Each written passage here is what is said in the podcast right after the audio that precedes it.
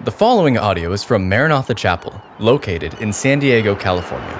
For more information about Maranatha Chapel, please visit www.maranathachapel.org. If you have a Bible, go ahead and turn with me to the book of Daniel. The title of my message for you today is God's Pursuing Love. And I stole that title from a book that my dad wrote by the same name. You should check it out, it's on Amazon. But we're going to talk today about God's pursuing love. Is there any other better topic that we could sink our teeth into? Than this idea that God is constantly and continually and passionately pursuing us with His love. And He doesn't stop, He won't quit until you're safely in His family.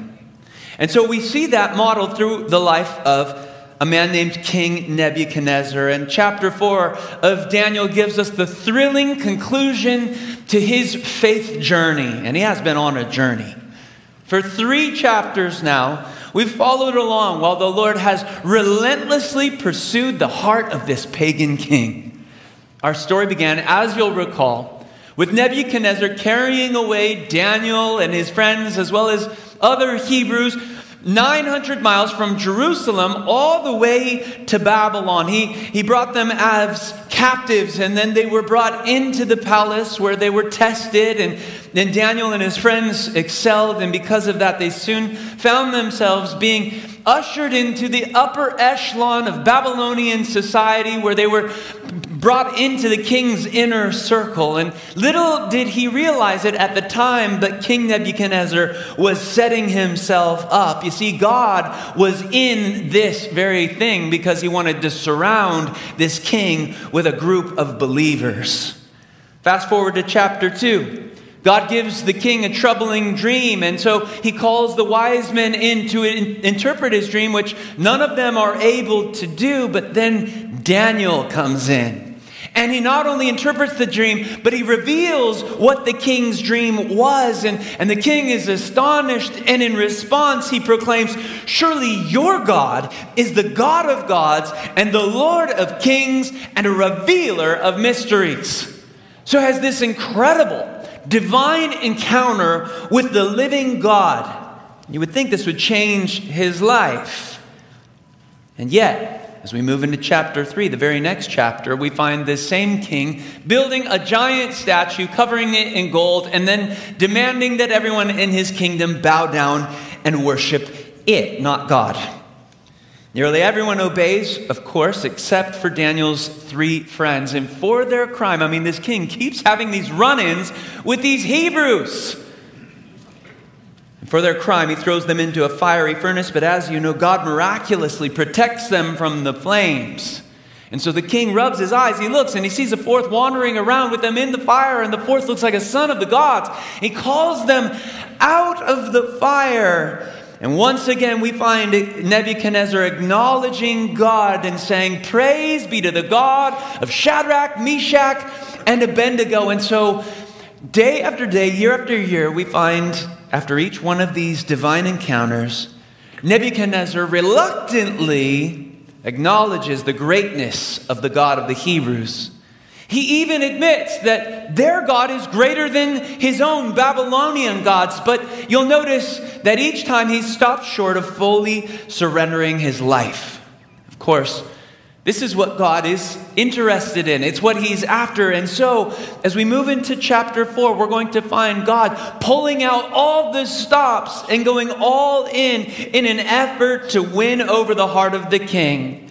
And here's my hope. As we look at his story, I want you to look for parallels between his journey and your own because I think you'll find several. Let's go ahead and begin reading there in verse 1 of chapter 4. It says this King Nebuchadnezzar, to the nations and peoples of every language who live in all the earth, may you prosper greatly. It's my pleasure to tell you about the miraculous signs and wonders that the Most High God has performed for me. How great are his signs, how mighty his wonders. His kingdom is an eternal kingdom. His dominion endures from generation to generation. All right, there's several striking things that we need to get to, but before we do that, go ahead and pull out your notes. And you can fill in the first blank in your outline. We're going to read here the king's testimony. The king's testimony. The first thing that strikes us here as we launch into chapter 4 is that we have a new author, don't we? Who's writing this? King Nebuchadnezzar is the one holding the pen here, not Daniel. And notice in verse 1, he addresses his words to the nations and peoples of every language who live in all the earth. So this was a letter that he had written, and uh, evidently he sent it out to the four corners of his kingdom because clearly he wanted everyone to read or know what, what God had done in his life. And, and we read about that in verse 2, where he says, Here's what I want you guys to know I want you to know all about the miraculous signs and the wonders that the Most High has done for me. And as he goes on, he launches into this soliloquy of praise. It reads like one of David's Psalms. In modern terms, we would call this Nebuchadnezzar's testimony.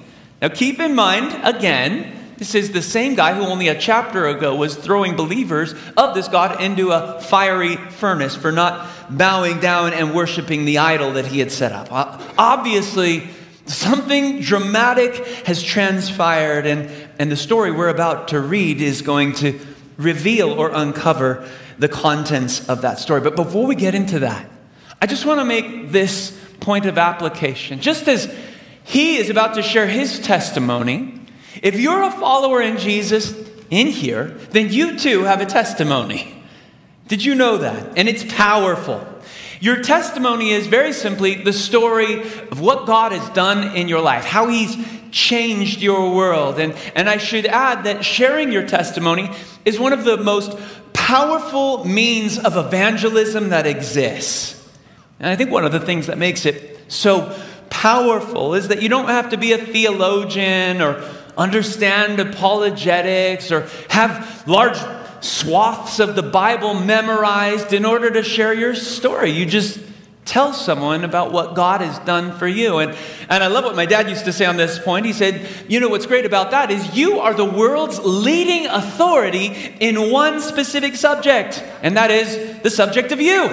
Nobody knows you better than you, and so you can articulate what God has done in your life.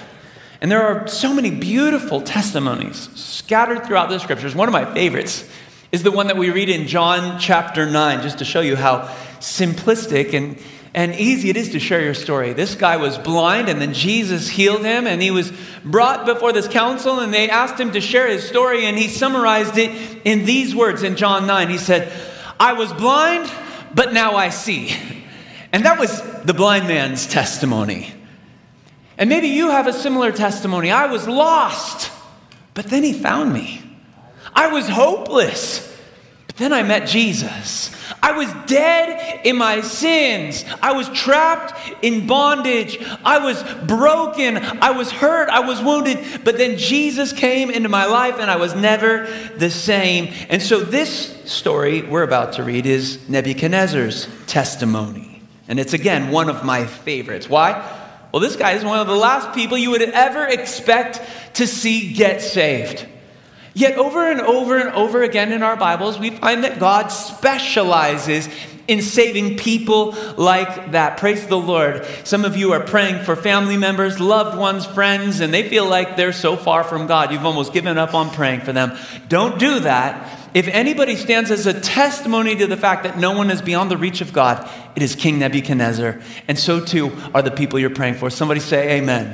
Amen. amen. So, here he goes in verse 4 I, Nebuchadnezzar, was at home in my palace, content and prosperous. I had a dream that made me afraid. As I was lying in my bed, the images and visions that passed through my mind terrified me. So he begins by telling us how great his life was. I mean, this guy had it made in the shade. He was living the dream, quite literally. I mean, if there had been a Fortune 500 list in those days, Nebuchadnezzar's name would have been at the top of the list. He was the ruler of the greatest empire the world had ever known. He'd reached the very pinnacle of success. But then one night, the man who was living the dream had a troubling dream and it robbed him of his peace. And in that, his story begins to parallel many of our own. You see, there are a lot of people like Nebuchadnezzar in the world today. They've climbed the rungs of the ladder and they've reached the top. They've achieved great success, but they lack internal peace. And let me tell you something it doesn't matter how much stuff you have, you can own Park Place and Boardwalk and all the rest if it's Monopoly. And if you don't have inner peace, you really have nothing. Here's how Jeremiah put it. This is Jeremiah 9:25. Let's go ahead and read this together out loud. It's in your notes.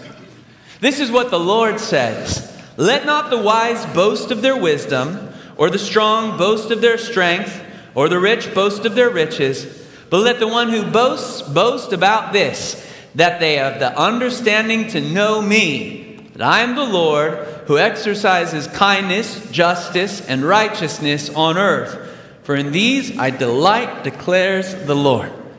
You know, if you're going to boast about something today, boast in the fact that God knows you and you know him. Because without that, apart from that, you really have nothing. And I think Nebuchadnezzar is proof of that. He had a fine bed, I, I, assure you of that. And certainly he would have had a soft pillow, but it wasn't enough to provide him with a good night's sleep. And in that way, he reminds us that it's possible to be surrounded by all the best things that money can buy but still lack all of the most important things in life because at the end of the day, the most important things in life aren't things, are they? And so he lacked peace. Now, in response to this troubling dream, verse 6 says, I commanded that all the wise men of Babylon be brought before me to interpret the dream. So when the magicians, enchanters, astrologers, and diviners came, I told them the dream, but they couldn't interpret it for me. So finally, Daniel came into my presence, and I told him the dream. He is called Belteshazzar after the name of my God, and the spirit of the holy God is in him. Now, if, if this part of the dream sounds familiar, you're like, I feel like I've read this before. It's because it's almost identical to what we find in chapter 2. I mean, in both instances, Nebuchadnezzar has a troubling dream. In both instances, he calls in the wise men to interpret it the magicians, the soothsayers, all the professionals. And in both instances, they're found to be completely inept. And, and he'd already lived this nightmare, so why didn't he just skip the process and jump straight to Daniel? well, a couple of possibilities exist. One is that these events, keep in mind, we're, we're skipping ahead in the story here. These events happen some 30 years after the events described in chapter 2. So there's a good chance that he forgot, you know, how, how just completely hopeless and useless these other guys were. But another possibility is that perhaps he knew that Daniel would be able to interpret his dream but he wasn't so sure he wanted to hear the truth. Maybe he had a premonition that this wasn't a good dream. And after all, he recognizes that the Spirit of the Holy God dwelled in Daniel, and, and he was hoping for a more favorable interpretation. So perhaps he steered away from Daniel at first. But after they refused to interpret it or were unable to, it says, finally, Daniel is brought in. Now let's read the dream because um, he tells us what it is, beginning in verse 9. So I said, Belteshazzar, chief of the magicians, I know that the spirit of the holy gods is in you, and no mystery is too difficult for you. So here's my dream, and interpret it for me. These are the visions I saw while lying in bed. I looked, and there before me stood a tree in the middle of the land. Its height was enormous. The tree grew large and strong, and its top touched the sky. It was visible to the ends of the earth. Its leaves were beautiful, its fruit abundant, and on it was food for all. Under it, the wild animals found shelter, and the birds lived in the branches, and from it, every creature was fed. In the visions I saw while lying in bed, I looked, and there before me was a holy one, a messenger coming down from heaven. He called in a loud voice Cut down the tree and trim off its branches, strip off its leaves, and scatter its fruit. Let the animals flee from under it, and the birds from under its branches. But let the stump and its roots be bound with iron and bronze, and let them remain in the ground in the grass of the field. And notice the change. Let him be drenched with the dew of heaven, and let him live with the animals among the plants of the earth. Let his mind be changed from that of a man, and let him be given the mind of an animal till seven times pass by for him. The decision is announced by messengers, the holy ones declare the verdict so that the living may know that the Most High is so sovereign over all kingdoms on earth and gives them to anyone he wishes and sets over them the lowliest of people. Let's talk for a few minutes about the king's dream, and that's the second point in your outline if you want to go ahead and fill that in. And here is where things begin to diverge from the way they played out in the first story. Because if you go back to chapter 2, you'll recall that the king demanded Daniel not only interpret his dream, but reveal his dream to him. But by this point, Daniel has, has already proven himself, and, and so the king knew the, the dream could be entrusted to him along with its interpretation. Now, what does he dream? It's quite interesting. The first part focuses on this huge tree that grows and its branches stretch out and cover the earth and it provides food and shelter and provision for, for all who take refuge under the branches, including the animals. But then in the second part of the dream, an axe is taken to the trunk of it and it is cut down to a stump and the stump is bound in iron. And then a messenger comes down from heaven and begins to speak to the stump as though it's a person.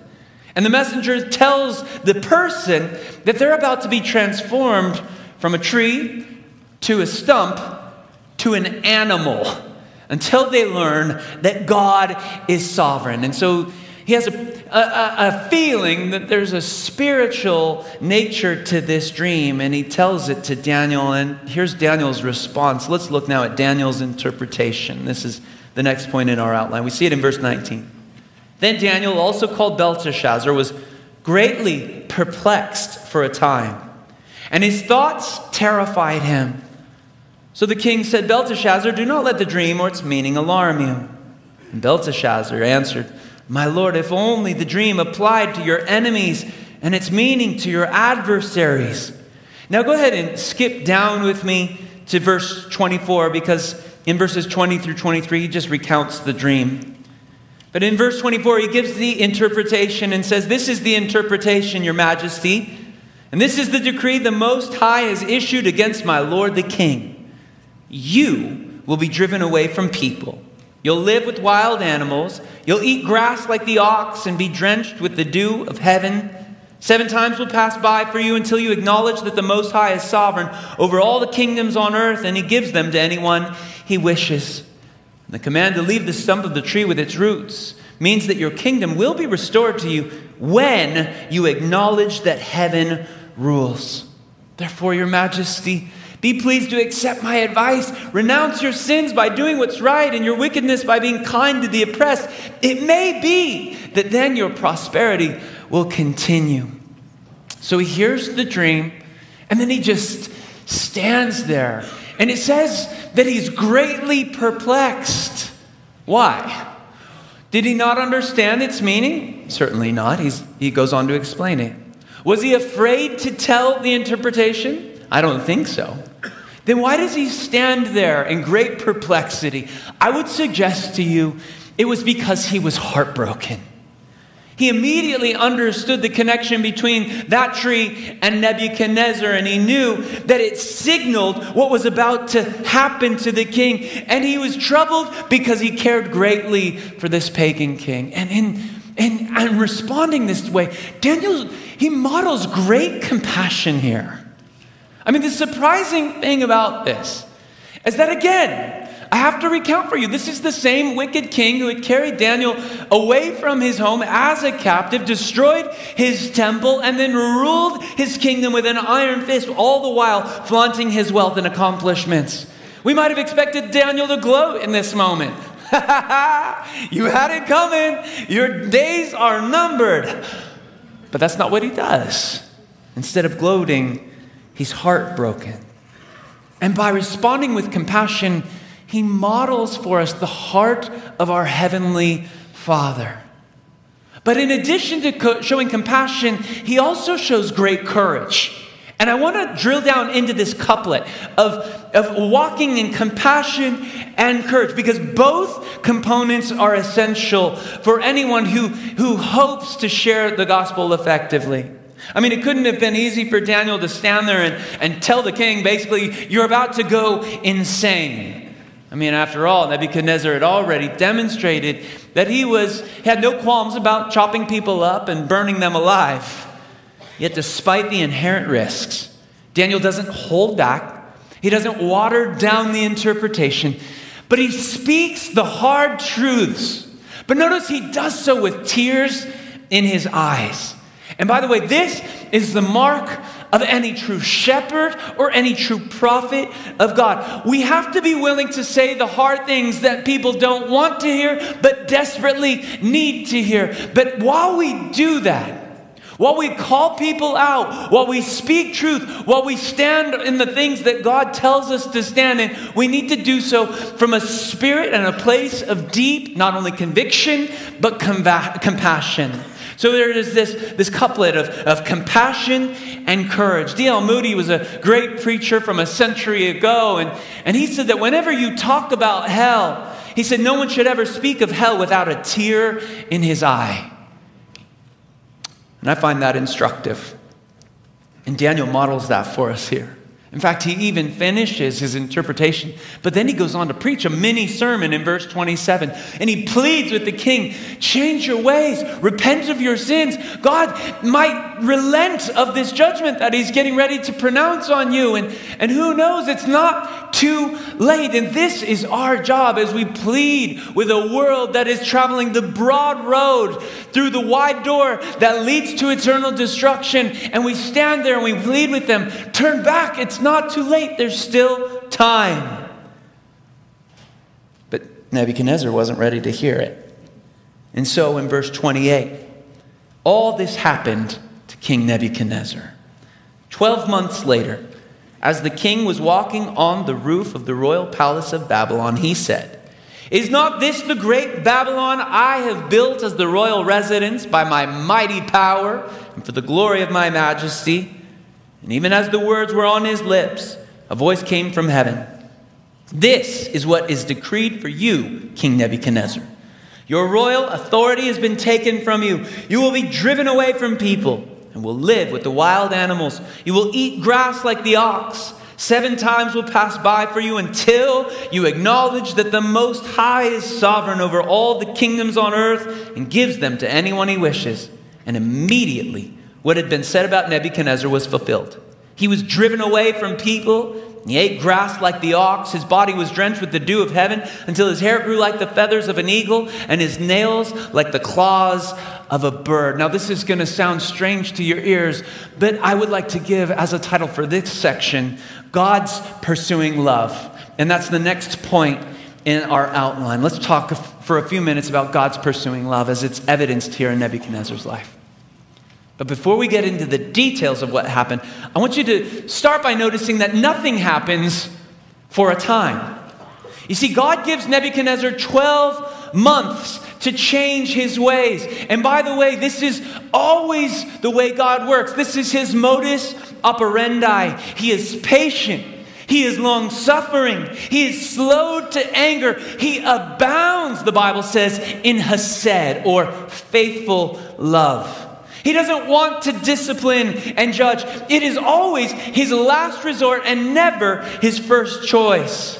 However, that being noted, there is a limit to what he is willing to endure. And if you continue to resist him, if you continue to stiff arm him, he will come after you as an act of love. And so for Nebuchadnezzar, the fateful moment that changed his life happened while he was standing on the roof of his royal palace and he took in the scene. And he was mesmerized and impressed and delighted by what he saw. Keep in mind, Babylon was the largest and most powerful city of antiquity. There was nothing that compared to splendor like, like Babylon. There were wide streets, strong fortifications, numerous public buildings. It was surrounded by a wall that stretched 300 feet high, and there in the midst of the city were the beautiful hanging gardens which he had constructed in the plains of the desert from scratch. He built a 400 foot tall mountain for his wife so she would feel at home because I guess she came from the high country, and the hanging gardens were one of the ancient wonders of the world. And as he looked at everything he had accomplished and built, Notice what he says. He says, Look what I've done. by my mighty power and for the glory of my majesty. He was a me monster. Do you notice all the use of the personal pro- pronouns me, I, my, rah, rah, rah, nebby, nebby, nebby, nebby, nebby. And while those words are still on his lips, the sentence is pronounced from heaven. One moment he's surveying his royal kingdom, and the next he's groping around on all fours like a wild animal. Now, this is crazy. But we got to talk about this. I mean, in so many ways, this story is reminiscent of that classic Disney fairy tale. At least they popularized it. I'm talking, of course, about Beauty and the Beast. And if you'll recall in that story, the arrogant prince is transformed into a beast until he learns to love selflessly. It's like who he was on the inside was manifest on the outside until his internal character changed. I guess the only difference between that story, which we all know and love, and this one is that this one actually happened. Nebuchadnezzar's pride, it ate away at him and made him subhuman. So God drives him from humanity, and his mind is changed into that of an animal and, and until he learns to humble himself in the presence of God. Now, in those days, they didn't have uh, mental institutions or hospitals for people like this to go in. And so he goes and he just roams the countryside. This is what happened. His hair grew long like feathers, his nails sharp like claws. Can you imagine a world leader, a, a prime minister, or uh, some ruler, or the president, you know, acting like this? They're saying, Where is the emperor gone? And someone else is like, I don't know. Last time I saw him, he was out back eating grass with his fingers.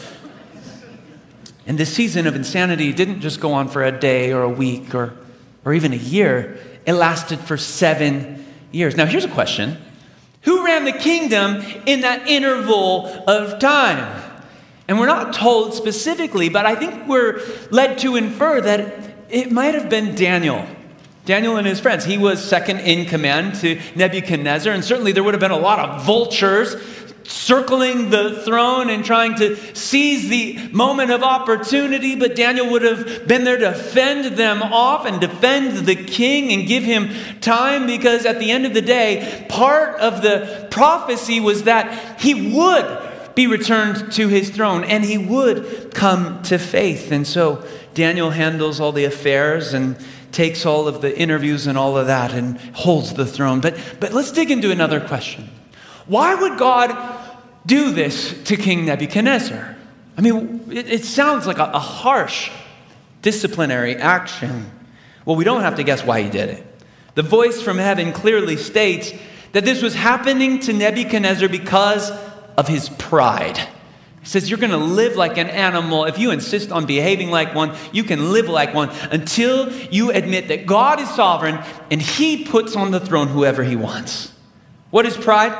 Well, it's a preoccupation with self. It's all about me, myself, and I. And so I think it's fitting that the middle letter in the word pride is I, just like the middle letter in the word sin. We are at the, the root of so many of our own problems.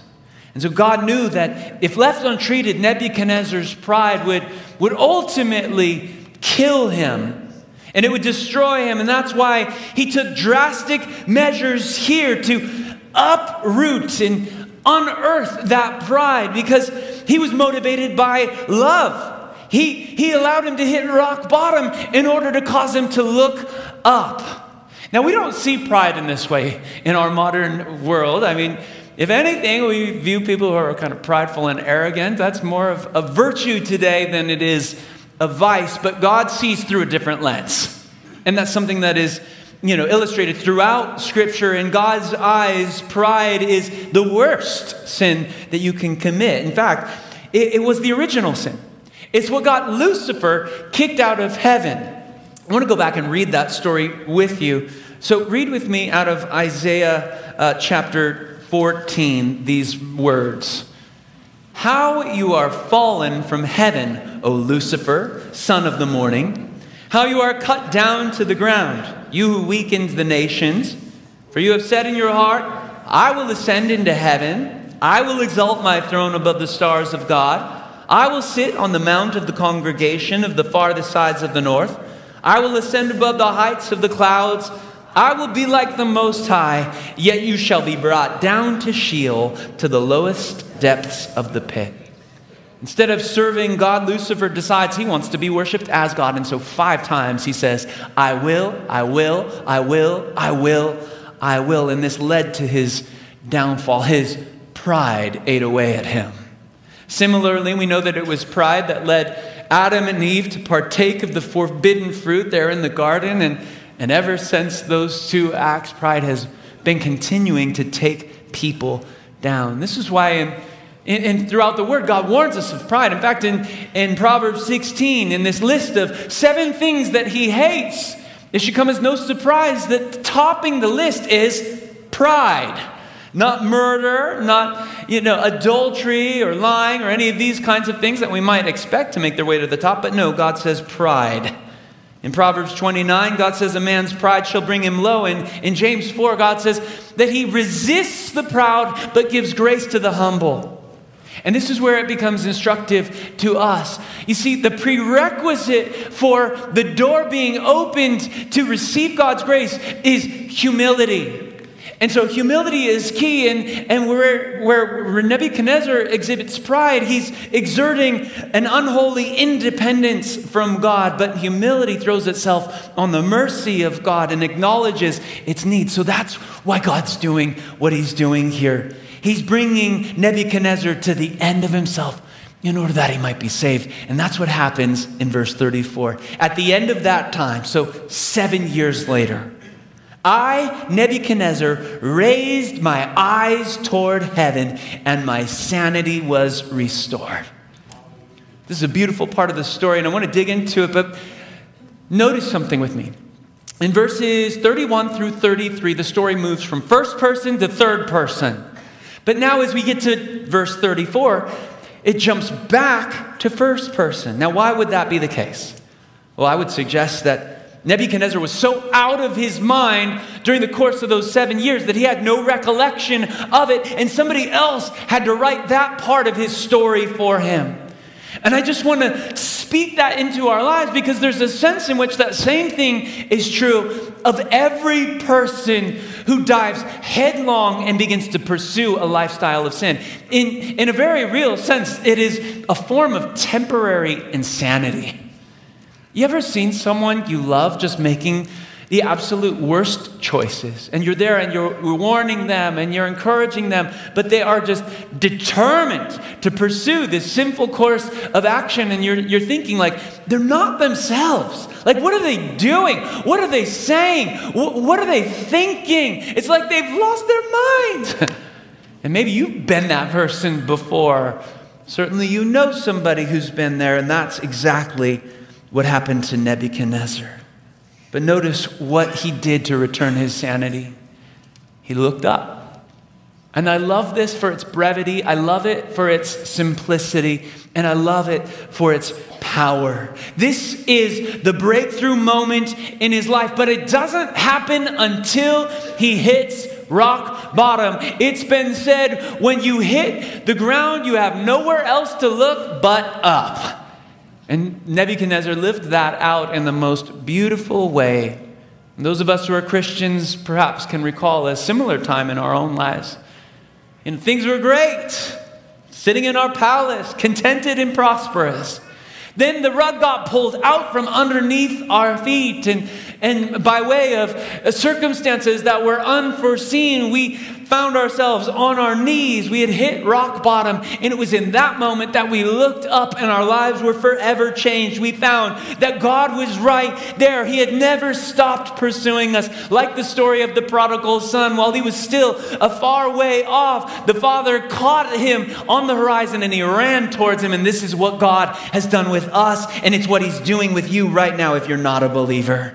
And so Nebuchadnezzar looks up and then he wakes up. He's returned to his sanity. And then the last thing he does is he speaks up and he gives testimony. And we see this in the second half of verse 34. It says, Then I praised the Most High, I honored and glorified him who lives forever. His dominion is an eternal dominion, his kingdom endures from generation to generation. All the peoples of the earth are regarded as nothing. He does as he pleases with the powers of heaven and the peoples of the earth. No one can hold back his hand or say to him, What have you done? At the same time that my sanity was restored, my honor and splendor were returned to me for the glory of my kingdom. My advisors and nobles sought me out, and I was restored to my throne and became even greater than before. Now I, Nebuchadnezzar, praise and exalt and glorify the King of heaven, because everything he does is right, and all his ways are just, and those who walk in pride he is able to humble. He learned his lesson the hard way, and you should know that after this declaration of faith, Nebuchadnezzar fades off the pages of our Bible, never to be seen or heard from again.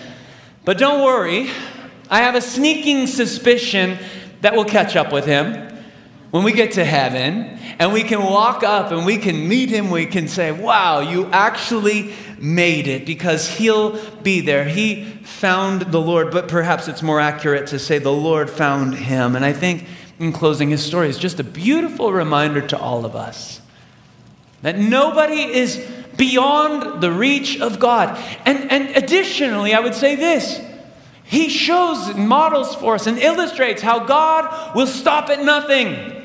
He was willing, God was, to take these Jewish men away from their home and transplant them to a foreign place and bring them into the king's court and, and then have them there positioned perfectly so that in moments of crisis, he could provide the king with a witness. And just as God was faithful to him over the, the course of his life, the span of decades, to provide him with a faithful witness, as you think of your story, you can think back and you can see how all of these people were strategically placed there in your path at just the right time to point you to the Lord. And isn't God good in his faithfulness? Even in the severity of His grace, allowing you to hit rock bottom, allowing you to go through that trial, allowing you to experience that painful divorce, allowing you to walk through that furnace of affliction, whether it was a sickness or a financial meltdown or whatever it was, you went through something, and in the process, you gained a heart of love for the Lord because in His mercy, He allowed you to hit rock bottom so that you'd look up and see that God rules. Amen.